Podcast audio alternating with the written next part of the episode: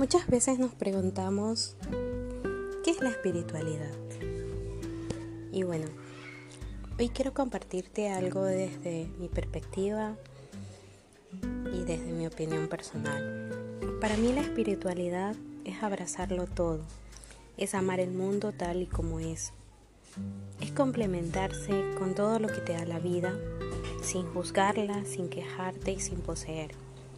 La espiritualidad para mí es compartir, estar en paz y también vivir en plenitud, ¿por qué no?